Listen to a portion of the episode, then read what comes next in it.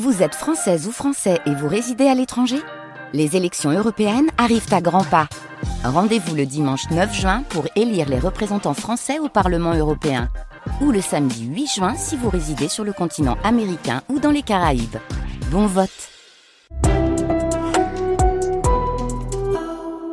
Réveil avec l'équipe du 6-9 France Bleu Vaucluse.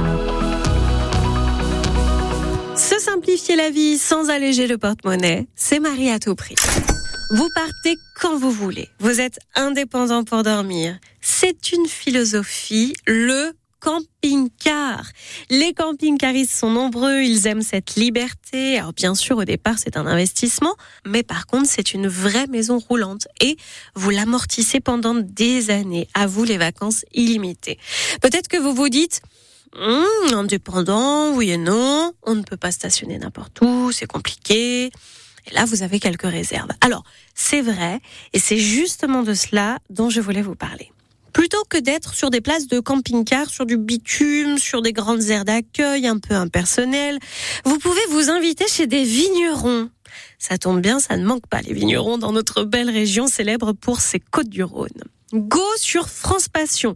C'est un site internet qui a signé des partenariats avec 2100 vignerons, fermiers, artisans et fermes-auberges passionnés partout en France. Le principe est simple. Ils vous accueillent chez eux. Vous allez stationner gratuitement votre camping-car pour 24 heures d'étape.